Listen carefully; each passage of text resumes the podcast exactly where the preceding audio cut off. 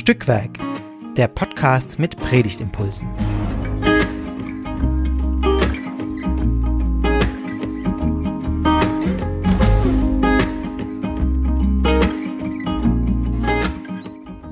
Hallo und herzlich willkommen zu einer weiteren Folge von Stückwerk, dem Podcast mit Predigtimpulsen. Beim Podcast unterhalten sich immer zwei Menschen über einen Predigtext, der laut der Perikopenreihe vorgesehen ist für einen Sonntag oder wie heute für einen Feiertag, nämlich Ostermontag. Und heute bin ich wieder dabei, Astrid, Vikarin in Stuttgart, und ich spreche heute mit Hanna.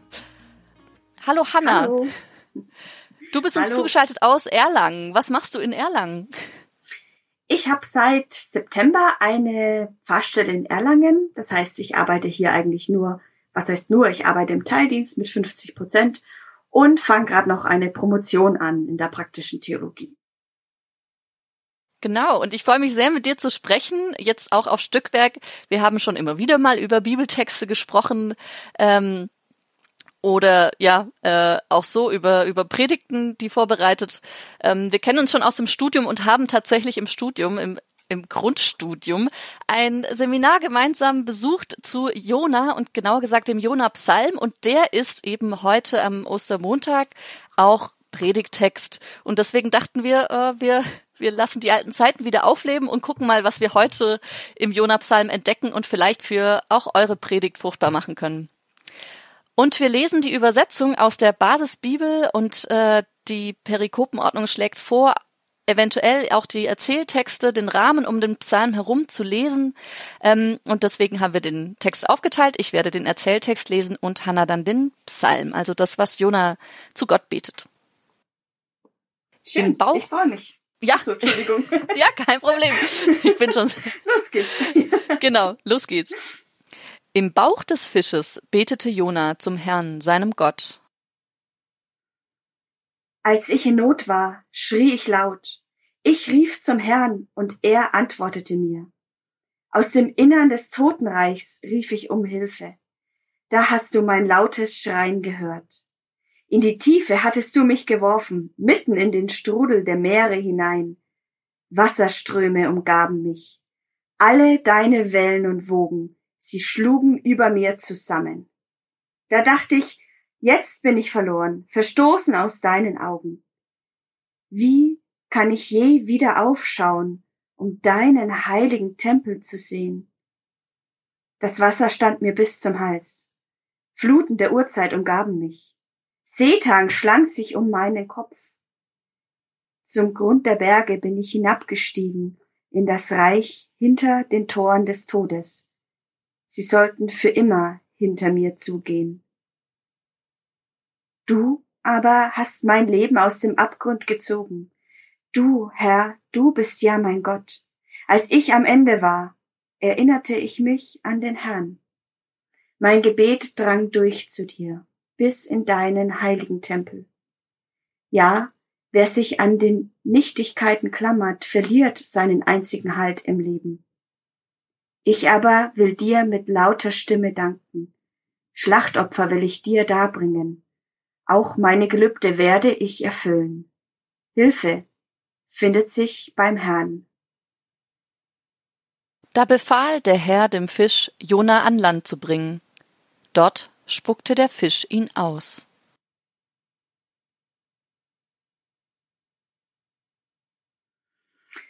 Ja. So viel? Der Wahnsinns- biblische Text. Ein Wahnsinnspsalm. Und es ist das Einzige, was wir wissen, was Jona erlebt im Bauch des Fisches. Ne? Ähm, also den Vers, glaube ich, den ich vergessen habe zu lesen. Der Herr aber schickte einen großen Fisch, der Jona verschlang, und Jona war drei Tage und drei Nächte lang im Bauch des Fisches. Und dann betet er direkt. Also wir wissen nicht, wie es ihm geht, da mitten in den Magensäften oder so, sondern es ist einfach nur, was, ähm, was die Erzählung hergibt, ist dieser Psalm. Das ist ja schon irgendwie auch bemerkenswert, der letztlich ein ganzes Kapitel, also 25 Prozent dieses Buches auch ausmacht. Mhm. Mhm. Und gleichzeitig in der Erzählung, in der Komposition, also wir haben ja diesen Jona, der flieht auf das Schiff und das Schiff fährt Richtung Westen ähm, gerät in den Sturm, er wird äh, in die Fluten geworfen, damit der Sturm sich beruhigt, weil Jona flieht ja vor dem Auftrag ähm, Gottes. Und nachdem er an Land kommt, geht er dann ja nach Ninive und predigt das Gericht und Ninive bekehrt sich. Und dieser Psalm ist ein wahnsinns retardierendes Moment. Also diese Erzählung ist ja ganz humorvoll irgendwie aufgebaut und man hat irgendwie diesen kuriosen Propheten, der für seine Aufgabe flieht und sich am Ende über die Gnade Gottes ärgert, weil er dadurch Unrecht behält. Ähm, also genau, Gott er seine Ankündigung nicht bewahrheitet aus Gnade. Ähm, und dieser Psalm wie so eine tiefen Momentaufnahme in diesem Bauch, eine, ein, also ist ja irgendwie eine absolut absurde Situation. Ähm, und dann eben dieser retardierende Moment, wo eben sich das Buch, wie du meintest, was meintest du, ein Viertel mhm. oder was, ne? Ein Viertel, ja, also ein nimmt, Kapitel letztlich, ja. Genau, ein Kapitel von den vieren, ja, sich Zeit nimmt für das Gebet und die Gedanken und die Gefühle von Jona in diesem Moment. Das mhm. ist schon spannend. Und ich liebe es, ja, wenn äh, Psalmen in, in biblische Geschichten eingebettet sind oder, oder Gebete. Ich finde es so irgendwie so großartig, weil die Psalmen, die wir halt sonst im Psalmbuch haben, ja so ein bisschen eben äh, dastehen und man nicht so richtig weiß, in welchem, welcher Situation die gebetet wurden. Und, und ähm, irgendwie finde ich es schön, wenn man da noch eine Erzählung drumherum hat, drumherum hat. Trotzdem ist die Sprache ja so, glaube ich, dass man sich da tatsächlich auch mit der eigenen Lebensrealität einfinden kann, auch wenn wir uns, glaube ich, jetzt nicht vorstellen können, wie es ist, in einem Bauch von einem Fisch zu sitzen. Also ja. ähm, davor würde ich euch auch warnen, da so eine so eine Banalität zu sehen, so, die, so typisches typischer Predigtmove. Kennen wir das nicht alle? Wir sitzen im Bauch eines Fisches. Nee, ähm, und ich fand spannend, was du gerade gesagt hast mit der Tiefe. Also du hast irgendwie so, weil ich habe das Gefühl, die Tiefe ist so zweideutig auch. Also einerseits mhm. wirklich die Tiefe des Meeres, also ganz plastisch und die Tiefe mhm. in diesem Bauch drin.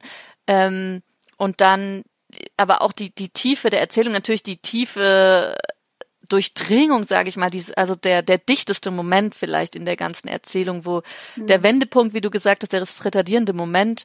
Ähm, und ich habe auch gedacht, das ist, genau, das ist der tiefste Punkt, aber ich glaube, es ist eigentlich schon drüber. Also, weil mhm. ich dachte, weil hm. Jonah selbst ja dann sagt, ähm, dass dass er schon wieder rausgerissen wurde. Also in die Tiefe hattest du mich geworfen, ähm, mitten in den Strudel der Meere hinein und so weiter. Und dann, ähm, aber später äh, noch da wieder, ich wurde rausgerissen.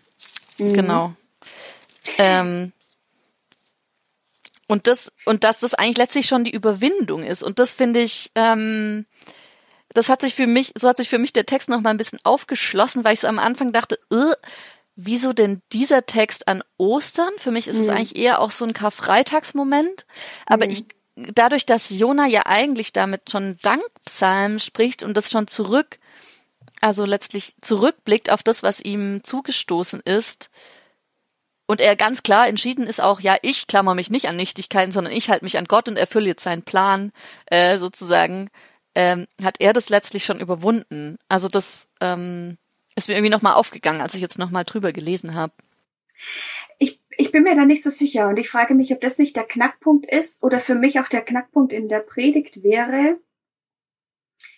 Ist es wirklich schon überwunden oder ist es die Hoffnung, mhm. die hier schon was überwindet? Aber eben in Anführung, in, also in Anführungsstrichen nur die Hoffnung, weil er ist ja immer noch in dieser lebensbedrohlichen Situation ähm, in diesem Bauch. Er spricht denn nicht, nachdem der, der Fisch ihn ausgespien hat, mhm. sondern es ist so wirklich dieser, dieser Tiefpunkt, im Nachhinein definitiv auch der Wendepunkt. Und im Nachhinein kann man auch sagen, dass der Fisch ihn verschluckt hat, war seine Rettung.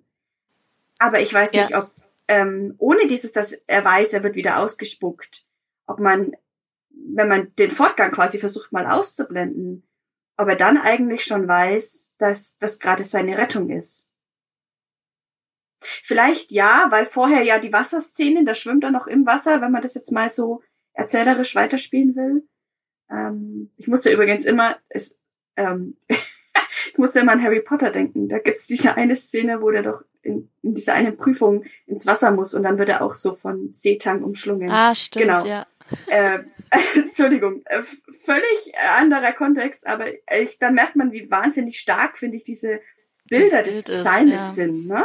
Mhm. Ähm, Ja. Genau. ja. Ja, ich finde es jetzt interessant, weil ich glaube, ich würde trotzdem quasi dabei bleiben zu sagen, Jona sieht es schon so, dass es die Rettung ist. Also dieses Du Mhm. aber hast mein Leben aus dem Abgrund gezogen. Du Herr, du bist Mhm. ja mein Gott. Also ich habe schon den Eindruck, dass äh, Vertrauen oder die Glaubensgewissheit ist bei ihm sehr, sehr stark.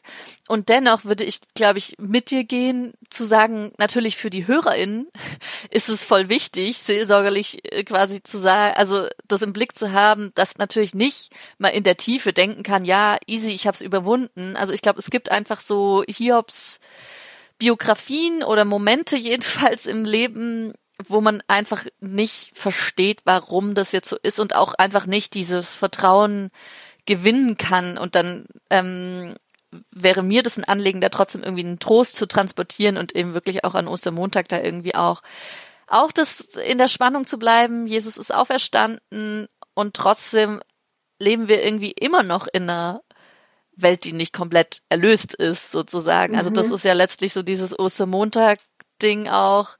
Okay, jetzt geht's weiter. Ich würde sagen, die Woche ist jetzt schon im Blick. Also ich finde, so ein bisschen ist Ostermontag ja auch nochmal eine Unterstreichung von Ostern zu sagen. Also so, ich habe so gedacht, Ostersonntag ist, der Herr ist auferstanden und Ostermontag ist, er ist wahrhaftig auferstanden, sozusagen. So Ja. dieses nochmal Unterstreichen von dem, ähm, dass er wahrhaftig auferstanden ist. So habe ich jetzt das für mich irgendwie nochmal zugänglich gekriegt, um zu sagen, warum gibt es da eigentlich zwei Feiertage und so dicht aneinander und so weiter. Das ist eben so ein großes Fest, dass wir es einfach zweimal feiern müssen. Also wie das in der Realität dann aussieht, wer dann in der Kirche sitzt und so weiter, ist was anderes. Aber einfach nochmal so vom Zugang war das für mich irgendwie so plausibel, sage ich mal. Und Evangelium ist ja Emmaus, also äh, Mhm. die Jünger, die im Rückblick erkennen, dass Jesus mit ihnen auf dem Weg war, obwohl sie gar nicht mehr damit gerechnet haben. Und das war für mich tatsächlich auch nochmal ein Schlüssel für die äh, Jona-Geschichte, wie man den predigen kann, diese, diesen Psalm an, an Ostern. Ähm, nämlich eben, Jona erkennt erst im Rückblick quasi in dem Fisch, dass es vielleicht Ja. auch, also dass Gott die ganze Zeit bei ihm war und es natürlich Quatsch war, vor Gott zu fliehen. Ähm, ja. Also so konnte ich das, ich, ich weiß nicht, ob, ob du dir überlegt hast, wie du diesen Text auch gerade an Ostern predigen würdest. Mhm. Also, aber das war, dieser Rückblick ist, glaube ich, was, worauf ich ähm, zielen würde in der Predigt. Ja, also ich war, ähm, ich hatte zwei Gedanken. Das eine ist, dass Jona ja schon immer wieder irgendwie in der Ostertradition ähm, eine Rolle spielt, eben wegen diesen drei Tagen und drei Nächten im Bauch des Fisches und weil es ja ein Jesuswort gibt im Matthäus-Evangelium, warte, ich habe das irgendwo notiert, ich glaube, es ist Matthäus 12, genau, ähm, wo die Pharisäer ein Zeichen fordern und dann Jesus auf Jona verweist in diesem Wort. Na, ihr habt doch das Zeichen des Jona und ähm, ähm, so eines werdet ihr auch haben. Also da wird in dem Jesuswort eine Parallele ähm, gezogen zwischen äh, Jona im Bauch des Fisches äh, und seiner Rückkehr ins Leben und Jesus quasi diese ähm, Tage tot ähm, mit dem, was ja dann traditionsgeschichtlich die Höllenfahrt wird und der Auferstehung. Also das ist, glaube ich, so die- dieser, dieser eine Knackpunkt, Matthäus 12, aber das spielt ja in den Perikopen an Ostermontag, weil ich das gesehen habe, keine Rolle. Und was ich spannend nicht, fand, ja. wenn ich immer gar nicht mehr weiß, warum dieser Text dazugehört, finde ich wahnsinnig hilfreich im Perikopenbuch diese blauen Seiten. Ich weiß nicht, hast du das Buch auch? Ja, ich glaube, wir haben ein anderes in Württemberg. Ah, oh Mist. Also ich habe so ein Perikopenbuch, heißt das, und das sind so blaue Seiten und auf den blauen Seiten ist immer erklärt, äh, warum das zusammenhängt und da habe ich ehrlich gesagt gespickt. Und da war die Erklärung, und das fand ich irgendwie auch hilfreich, ähm, zu sagen, Ostermontag geht's um die Dimension der Glaubenden zum Mhm. Thema Auferstehung. Mhm. Und Ostersonntag ist quasi die Dimension des Heilsgeschehens, des Christus. Aber wir sind eben nicht Christus, sondern wir sind wie Jona äh, immer noch auf diese Hoffnung ja im Prinzip zurückgeworfen. Und ja noch nicht selbst auferstanden. ja, Ja. Auf die Sorry, Hoffnung zurückgeworfen, finde ich irgendwie stark. Ja. ja, aber ich, ich, ich finde es auch spannend, wie du da so das beschrieben hast, nur Hoffnung. Also genau, ist es nur oder ist Mhm. es, ist es, sag ich mal, immerhin in der Tiefe die Hoffnung oder die, also für mich wirklich auch eine Gewissheit, mh, Mhm. die da steht, genau. Ähm, und jetzt ge- es, die Frage, wie wir das in die noch mit Lebenswelt verknüpfen, denke ich gerade. Also ja.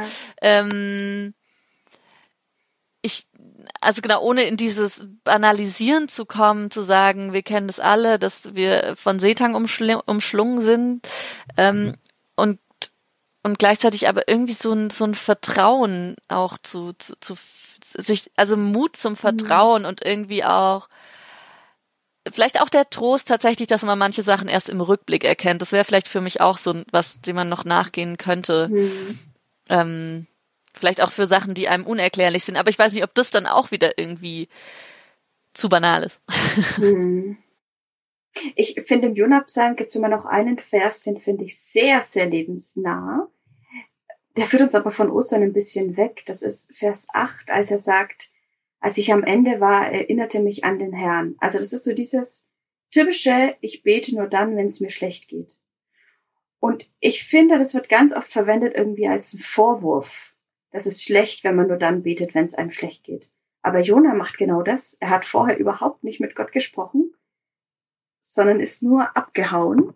Ja, das ist voll der spannende Gedanke. Ich glaube, den hatte ich noch nie tatsächlich, dass, dass Jonathan, also den zu parallelisieren mit so einem, wie du sagst, wirklich sehr lebensnahen Ding. Ah, so ein Stoßgebet, das bringe ich dann schon noch raus, wenn es wirklich richtig schlimm ist. Also, oder Stoßgebet oder eben wirklich, wenn, wenn ich, also ich die Krebsdiagnose habe, dann gehe ich vielleicht doch mal wieder in die Kirche und zünde eine Kerze an und, und besinne mich darauf, dass ich irgendwann mal auch was mit Spiritualität, dass ich auch meine Kraft geschöpft habe aus einer spirituellen Praxis oder so. Ähm, daher, das finde ich ziemlich spannend und ich glaube, dem könnte ich gut was abgewöhnen, dem auch zu folgen. Äh, wirklich auch so auf so eine Gebetspraxis und das auch abzuwägen. Ich finde natürlich kann man irgendwie schon sagen, ah Jona, ganz ehrlich, es war vielleicht schon auch ein bisschen naiv zu denken, du kannst von Gott weglaufen. Und gleichzeitig Mhm. ist es eben ja, wie du sagst, sehr, sehr lebensnah zu sagen, oft spielt in unserem Leben äh, Gott oder in vielen Leben der Hörenden auch Gott nicht eine alltägliche Rolle, sondern Hm. ähm, also gerade auch die, die, die Kasualfrömmigkeit, also dass Leute eben an ihren, an den Lebenswendepunkten sich äh, auch an Kirche wenden, zeigt ja auch, dass es eben so Momente im Leben gibt, die von Kirche begleitet werden wollen. Das ist natürlich jetzt sehr von der Amtskirche her gedacht. Oder eben, dass man wirklich äh, ja eben betet, wenn es einem schlecht geht. Und das ist ja auch, das ist ja wunderbar irgendwo. Das, also, und das auch zu würdigen, fände ich eigentlich wirklich schön, wie du sagst. Ja. Ähm, Genau, wie gesagt, mir fehlt nur da dann so ein bisschen wieder der Bogen zu Ostern oder Ja. der käme mir dann sehr gekünstelt vor. genau, das Ähm, wäre auch noch eine Frage, die ja. ich, oder eine Anschlussfrage, die ich hätte jetzt sozusagen. Wie kommen wir hier zu Ostern? Ich merke so, ne, zu Passion oder so, das geht voll. Also irgendwie Gethsemane oder so. Tatsächlich Mhm. hatte ich jetzt äh, neulich eine Stunde mit den Konfis, wo sie witzigerweise, also für mich interessant, die Passion und ähm, Jona verknüpft haben und das quasi über Zweifel und und letztlich eine Auseinandersetzung mit Gott ähm, das thematisiert haben, aber eben wirklich dieses Ostermoment, das ist eine gute Frage, wie man das jetzt irgendwie noch reinkriegt, wenn man dieser Spur folgt, die ich eigentlich sehr schön finde, ähm, zu sagen, es geht um die Frage, wann beten wir eigentlich? Hm. Eine andere, also eine, eine andere Spur, die sicher sich gut mit, mit Ostern und mit diesen drei Tagen verknüpfen lässt, die du ja auch aus Matthäus schon genannt hast, ähm, ist mir noch mal in den Sinn gekommen. Ich war einmal in Wasseralfing in der, in der Kirche, in der Siegerköder sehr viel Malereien ähm, ja zur Gestaltung quasi äh, beigetragen hat und aber auch ein Taufstein, der interessanterweise am Anfang der Kirche steht, also nicht nicht vorne am Altar, wie wir es oft haben, sondern gleich am Eingang, um auch zu zeigen, das ist eigentlich das, was uns den Eintritt in die Gemeinschaft Kirche ermöglicht, finde ich irgendwie auch ganz spannend vom Kirchbau her. Und eben dieser Taufstein, ähm, da wird Jona in einer kleinen, ich weiß nicht, was real ist, also so, so Stein, Zinn, Metall, irgendwas, äh, wird mhm. er ausgespuckt aus dem Wal sozusagen. Und da mhm. werden die, die Christ in, in der äh, katholischen Kirche in Wasseralfingen getauft. Und ich finde das irgendwie ja. sehr großartig. Also ja. mit allem, was natürlich an Ambivalenzen damit einhergeht, eine, eine alttestamentliche Erzählung so zu, ja, zu, ja. zu übernehmen. Aber letztlich ist das unser christlicher Zugang. Und ich finde, wenn man das auch in der Predigt klar macht, das ist unser christlicher Zugang, das ist nicht die alleinige Deutung, dann finde ich das ziemlich cool eigentlich, über diese ja. drei Tage zu gehen. Oder eben wirklich auch die Taufe, dieses, das Leben ist stärker als der Tod, ist ja da einfach sehr stark äh, drin. Und also Jona hatte ja offensichtlich Todesangst so und ist dem und fühlt sich jetzt in irgendeiner Weise wieder sicher und geborgen in diesem Wahlbauch, wenn wir auf der Erzählebene bleiben. Ja. ja, ja. Und er hat ja schon dieses wahnsinnig starke Bild auch, ähm, du hast mein Leben aus dem Abgrund gezogen. Und wenn ich das, das ist irgendwo mitten in Vers 7, ähm, wenn ich das richtig in Erinnerung habe, dann ist das Wort Abgrund im Hebräischen auch das Wort für Grab. Mhm. Also da ist schon eine große Nähe zum Ostergedanken, wenngleich ich dir recht gebe, dass wir den hier nicht jetzt alttestamentlich überstülpen wollen, aber wir sind im, am Osterfest ähm, und dürfen hier, glaube ich, schon auch die Spuren folgen, wo kommt mhm. das Leben zurück. Und wenn man das jetzt nochmal mit dem Gebet zusammenkriegen will, ähm, fiel mir ein, dass ja vielleicht der Schlüssel in der Kommunikation liegt. Also manchmal ist es doch so, ähm, Lebendigkeit ist quasi äh, Kommunikation. Das muss keine sprachliche sein, sondern es kann ja ganz vielfältig sein. Und der Tod ist das Ende von jeder mhm. möglichen Kommunikation. Mhm. Und im Gebet fängt, kommt quasi das Leben zurück. Es führt es gerade weiter oder ist es zu abstrakt wieder?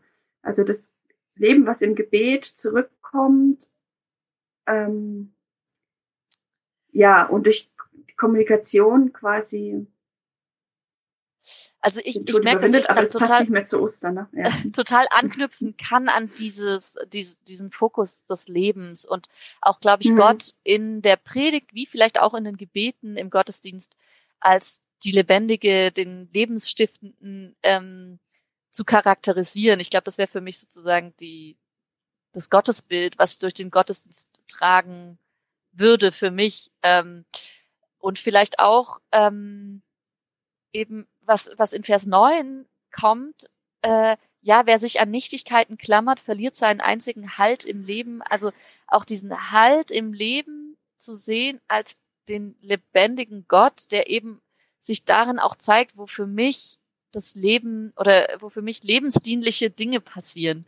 Ähm, ja in meinem Leben, wo eben nicht ich das Gefühl habe, ich werde erwürgt, ich äh, von den See, vom Seetang, also es gibt ja wirklich so ähm, Momente, die einem alle Kraft ziehen, wo man wirklich das Gefühl hat, es ist, boah, danach ist man so ausgelaugt und leer gesaugt und dann gibt es so Momente, die einen ganz stark äh, beflügeln und Lebenskraft zurückgeben und so. Ich glaube, das ja. wäre vielleicht auch noch eine Spur, die man der man folgen könnte. Also was gibt mir Lebenskraft eigentlich? An was, was ja. ist mein Halt im Leben letztlich auch? Und vielleicht, was sind die Nichtigkeiten, ähm, an die sich anscheinend ja Jona davor geklammert hat? Oder ist es ein Vorwurf an ihn selber oder ist es ein Seitenhieb nach Ninive? Das weiß ich auch nicht genau. ähm, genau. Also äh, die Basisbibel sagt zu Nichtigkeiten etwas Wertloses und Nutzloses. Damit können auch Götzen bezeichnet werden.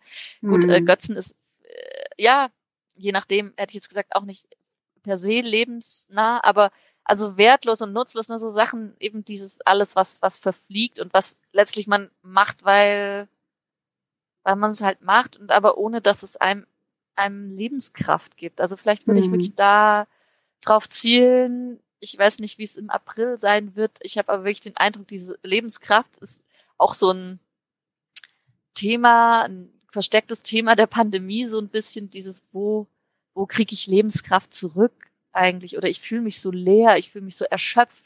Also und ich habe den Eindruck, es gibt so eine Sehnsucht von Menschen, wieder wirklich so, so Lebensgeister zurückzugewinnen.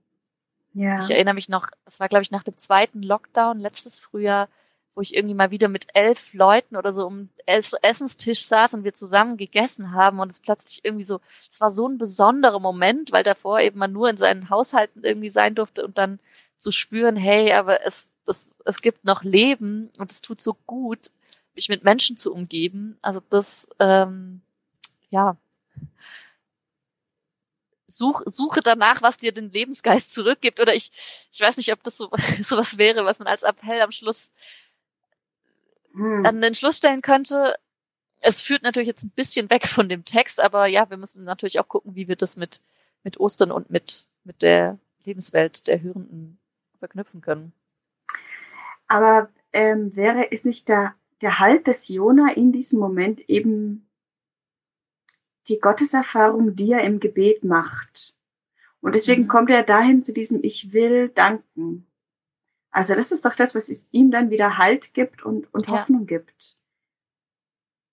Und das ist für mich gerade irgendwie so eine, ja, das wird, ja, es wird vielleicht ein starker Appell, aber so dieses einfach mal wieder dankbar sein.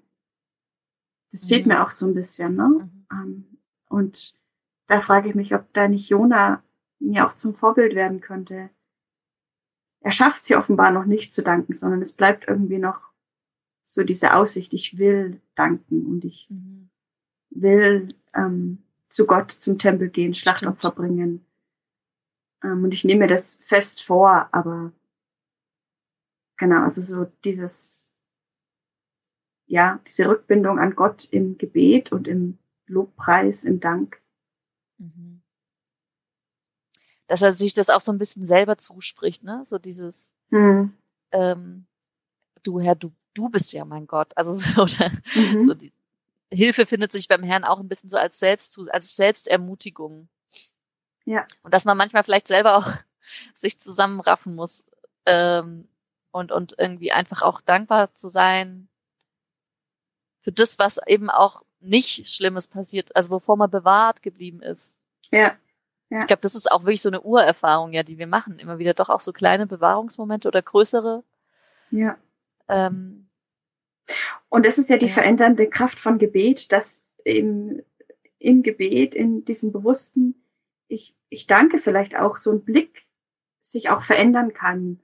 Und, und darin ja auch die lebensverändernde Kraft von Gebet steckt, dass es eben meinen Blick und meine Sichtweise vielleicht auch verändert. Ja.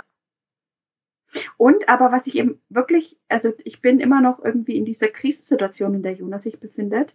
Ähm, da waren wir am Anfang ja irgendwie, ne, entweder ist es Krise oder ist es ähm, Rettung. Ich war ja die Krisenseite, du eher die Rettungsseite. Mhm. Und ich finde es immer wichtig zu betonen, wenn wir am Ende dahin kommen, ähm, wo ziehen wir wieder Kraft raus, die Krise deswegen nicht klein zu reden, sondern der Großteil dieses Textes ist ja wirklich Klage und äh, hallo, ich gehe hier unter. Mhm. Ähm, und erst danach kommt er dahin zu sagen, ich will dir danken. Und ich finde es wichtig, irgendwie ähm, nicht vorschnell zu sagen, ja komm, ja. Äh, ne? Äh, mhm. Lass mal mhm. wieder gut sein, sag mal wieder Danke und dann ist alles gut. So. Mhm. Nee.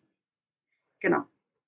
Voll. Also die Klage wertzuschätzen, das ist mir auch immer mehr ein Anliegen geworden. Und ich finde es einfach großartig, was da auch für, für Klagesachen, äh, Klagebilder drinstecken in, in mhm. dem, im Schatz unserer Psalmen. Und da ist eben wirklich diese, diese Urflut, die bei Jona so sehr konkret bedrohlich ist, einfach ähm, auch eben so, so stark. Ähm, genau. Und der entgangen zu sein, dann dafür zu danken. Mhm. Wenn, wenn, wenn da wir irgendwie so eine Bewegung hinkriegen, dass eben wirklich auch am Schluss ähm, der Predigt und äh, ja mit dem Gefühl, mit dem die die ähm, Hörenden aus der aus dem Gottesdienst gehen, mhm. ein, ein, ein getröstetes ist, ein ermutigtes. Also das wäre so mein Ziel ähm, ja. letztlich genau. Ja. Ich, ich fand es ja witzig. Ich habe dann ja, du hattest vorhin angesprochen, wir hatten dieses Seminar und ähm, ich habe damals zur Rezeptionsgeschichte, glaube ich, Referat gehalten. Naja, wie gesagt, ist ja viele, viele Jahre her. Und ähm, habe das nochmal rausgekramt und mir sind noch zwei Bilder vor allem in Erinnerung geblieben. Ähm, zwei künstlerische Rezeptionen. Einmal von Kees de Kort, ähm, wo es ja auch die ganz bekannten mhm. Kinderbibel-Illustrationen gibt. wo Jona in so ganz warmen Farben in diesem mhm. Fischbauch sitzt und dieser Bauch eher was für mich Assoziatives von der Gebärmutter hat. Mhm. Und dann gibt's als totales Kontrastprogramm dazu einen Holzschnitt von Walter Habdank, nur in Schwarz und Rot. Und da kauert, also da ist Jona so ganz zusammengekauert dargestellt und von dem schwarzen Fisch umgeben mit überdimensional großen Reißzähnen und ähm, ja, in diesem schwarzen, bedrohlichen Fisch kauert sich da Jona zusammen und betet. Das sind für mich so diese beiden mhm. Extreme, wie eben mit diesem Psalm, wie der gehört und, und verstanden werden kann. Mhm. Und ich hatte dann die wilde Idee, ob man nicht eben, also ich weiß, ich bin immer sehr hin und her gerissen, ob es klug ist, in der Predigt sich auf eine Seite zu konzentrieren, je nachdem, was mich vielleicht als Predigerin gerade auch mhm. anspricht. Oder eben bewusst zu versuchen, beide Seiten zu vermitteln. Und dachte mir, ja, wenn man beide Seiten vermitteln will, könnte man wirklich ähm, vielleicht überlegen, ob man auf die eine Seite das eine Bild und auf die andere Seite das andere Bild druckt und dann mit der Gemeinde immer hin und her dreht. Und ähm, genau. Weil das ja das schon auch. Ich, oder so, ja. Ja, genau. Ähm, das ist ja schon auch die Spannung des Lebens, in der wir oft finde ich schon stehend so zwischen ja, Lob und Klage irgendwie, ne? Mhm. Ja, spannend. Also Bildpredigt. noch eine Bildpredigt. Äh, hm. noch eine noch eine Anregung zum Schluss. Genau, wir, wir hoffen, dass äh, dass ihr, liebe HörerInnen, ähm, irgendeine Anregung von uns mitnehmen konntet. Ich glaube, wir haben jetzt verschiedene Fäden ähm, gesponnen. Ähm, eben mit der Herausforderung, diesen Text zu predigen an Ostern und aber auch mit der Vielseitigkeit, die der Text hergibt. Ähm, wir hoffen, dass es euch hilft und ihr gerne zugehört habt. Ähm, und sind natürlich gespannt, wie ihr Jona rezipiert an Ostermontag. genau. Auf die Gefahr hin, dass ich jetzt deine wunderbare Abschlussmoderation zersprenge, darf ich noch was dazulegen. Ja. Es gibt von ähm, Klaus-Peter Hertz, das ist einfach so herrlich, das möchte ich gerne noch teilen, eine Nachdichtung ah, natürlich. Zum, zur habe ich vergessen. Unbedingt. Und ähm, genau, da schreibt er zu dieser Szene. Da plötzlich teilten sich die Wogen. Es kam ein großer Fisch gezogen. Dem hatte Gott der Herr befohlen, den nassen Jona heimzuholen. Sein Maul war groß wie eine Tür, das sperrte er auf und sagte, hier. Er saugte den Propheten ein, der rutschte in den Bauch hinein. Dort saß er, glitschig, aber froh, denn nass war er ja sowieso. Da hatte in des Bauches Nacht ein schönes Lied sich ausgedacht. Das sang er laut, das sang er gern, er lobte damit Gott den Herrn. Der Fischbauch war wie ein Gewölbe, das Echo sang nochmal dasselbe. Die Stimme schwang, das Echo klang, der ganze Fisch war voll Gesang. Dankeschön. Soweit Klaus-Peter Hertsch. Wunderbar. Dann äh, lassen wir dieses äh, neue äh, alte Jona-Lied einfach am Schluss für sich stehen. Äh, abmoderiert habe ich schon. Das war sozusagen der Abspann. Ähm, danke fürs Zuhören und schaltet gern auch nächste Woche wieder rein. Quasimodogenity. Viel Spaß damit. Und äh, Hanna, du und ich, wir werden uns wieder treffen für Ex-Audi wahrscheinlich, am 29. Mai. Ja, wunderbar. Ähm, ich freue mich. Ich mich auch. Abonniert uns gern, lasst uns Kommentare da und schaltet gern wieder ein. Bis zum nächsten Mal. Tschüss.